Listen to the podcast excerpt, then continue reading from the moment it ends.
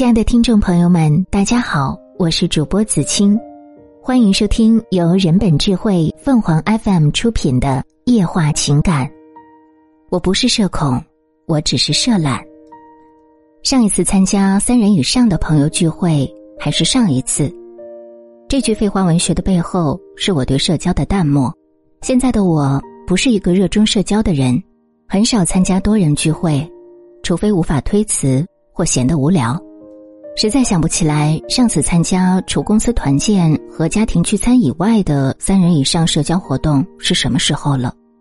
也许是半年前，也许是一年前，也许是疫情发生之前。要说自己不热衷社交是因为社恐，倒也并不准确。我不是一个看起来安静的人，相反，有时可能会变身话痨。工作中也得到过沟通能力强的评价。种种表现似乎与社恐扯不上关系。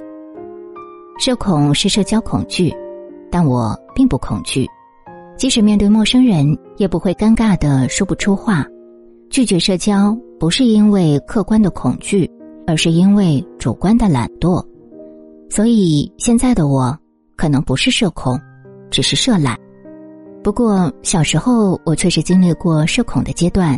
这可能与遗传和成长环境有关。爸爸和爷爷都是沉默寡言的人，学龄前的我一副不爱说话的样子。我因为害怕跟长辈问好，经常被批评没礼貌。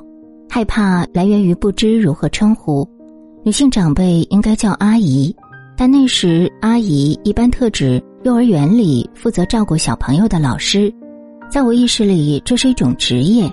如果不在阿姨前面冠上姓氏，就不能指代这个人。但我又怕记错姓氏，张冠李戴，索性就不说话。叔叔倒不是职业，但比父亲年长的应该叫大爷或伯伯，年轻的才叫叔叔。但遇到看起来与父亲年龄相仿的，我怎么知道他跟我爸谁大？称呼的问题难坏了小小的我，担心因为称呼出错而尴尬，我变成妥妥的社恐了。上学之前，我的社恐突然自愈了。一群可以直呼名字的同学玩伴，一句“老师好”便可以走遍全校都不怕，称呼不再是问题。更重要的是，教书育人的学校环境和成绩还算不错带来的自信，让我不再害怕与人交流。讲文明、懂礼貌，我感觉胸前的红领巾更红了。从小学到高中。与人沟通很少超出学校的范畴，远离外界社会也就无所谓社交。上了大学依然是同学的圈层，但人际之广阔，活动之丰富，今非昔比。交流从教室和操场拓展到社团活动、餐厅、KTV、桌游，象牙塔里的小社会，社交生活的大舞台。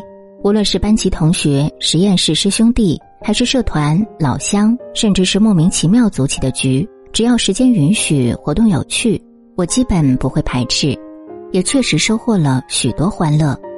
然而无一例外，每次参加完这些活动，我都会感到疲惫。KTV、桌游还有一定的体力或脑力消耗，可有时只是单纯吃饭聊天，除了嘴，全身几乎没有运动量，却为何如此劳累呢？有这样一种说法，与大范围群体相处会积累还是消耗自己的能量，可以作为判断一个人是内向型还是外向型人格的简单依据。按照这个标准，结合成长经历，我显然属于内向型人格。内向与社恐不同，也并不等同于缺乏沟通能力。内向型的人也未必看起来就很安静，但比起在大范围群体中欢愉，内向者。更倾向于两三个亲密好友的小范围活动，或者享受独处。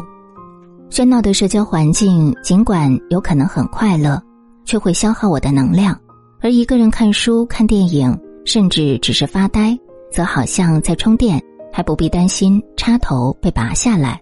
但那些外向的朋友就不同了，他们的充电器似乎要插到人堆里。聚会结束了，电也充满了。这样说来还挺有趣，能量是守恒的。我参加社交活动的时候，难道变成了一个移动电源？但事实并非如此，更多的时候还是外向型的人们在各种社交场合用爱发电。社交如同无形的电磁场，社交达人们用各种动作切割磁感线为彼此发电，而像我这样内向的人，总是掌握不好发电的技巧，还接收不到别人的电波，就像一个被电磁力驱赶的小球，找不到方向，还把自己原有的能量耗散了。于是。那些不适应社交电磁场的选手，也就渐渐退出这个舞台，变得社懒了。我是什么时候开始社懒的呢？似乎找不到明确的时间点。也许是毕业以后再难聚齐一群同龄朋友，也许是某次社交活动突然感到无聊，也许是为了考研，加上遇到家庭变故，让我主动把自己屏蔽起来。现在的我并不社恐。但与其在人群中一边尽情欢愉，一边清空血槽，我宁愿在宁静独处中享受所谓的孤独。随着年龄增长，我逐渐发现，身边的朋友们退圈的人越来越多，甚至原先印象里的社牛话痨们竟然也变得安静了。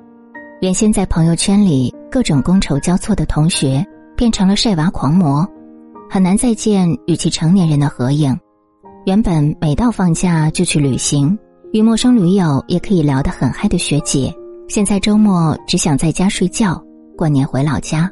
以前一天三顿小烧烤的表哥，在与老家的铁哥们宿醉了两天之后，便一心宅在家里，谁也叫不出去。对于社交，为什么大家都变懒了呢？一方面年龄增长，三十岁左右的我们确实没有二十岁那样精力充沛了。熬夜熬不动了，喝酒喝不动了，蹦迪蹦不动了。随年龄下降而减少的，不是简单的体力，而是在灯红酒绿中挥洒汗水的欲望。另一方面，压力增大，工作和家庭压缩了社交时间，人们或被动或主动的取舍，拒绝无意义的社交，转而把有限的精力花在亲密好友或自我提升上。走向社懒的我，远离了无意义的社交，同时。我还发现了新大陆，很多打着社交旗号的活动，其实也可以一个人完成。我曾觉得一个人看电影会很尴尬，但当我真的独自踏进电影院，才发觉之前那么愚蠢。我看的是电影，身边有没有人也没多大区别呀。于是我经常一个人去吃饭，一个人看脱口秀，一个人旅行，享受快乐的同时还能积攒能量。内向如我，主动选择了社懒，很多外向的朋友也会主动或被动的退圈。当然，依然有宝刀未老的社交牛人和更多的后浪们，前赴后继的奔向用爱发电的舞台。社牛也好，社懒也罢，每个人都是在最适合自己性格和意愿的状态下才最舒服，不必趋同。无论觥筹交错，还是岁月静好。做自己就好，听众朋友们，无论你是开心还是难过，不管你是孤独还是寂寞，希望每天的文章都能给你带来不一样的快乐。你也可以关注我们的微信公众号“情感与美文”，收听更多内容。我们下期再见。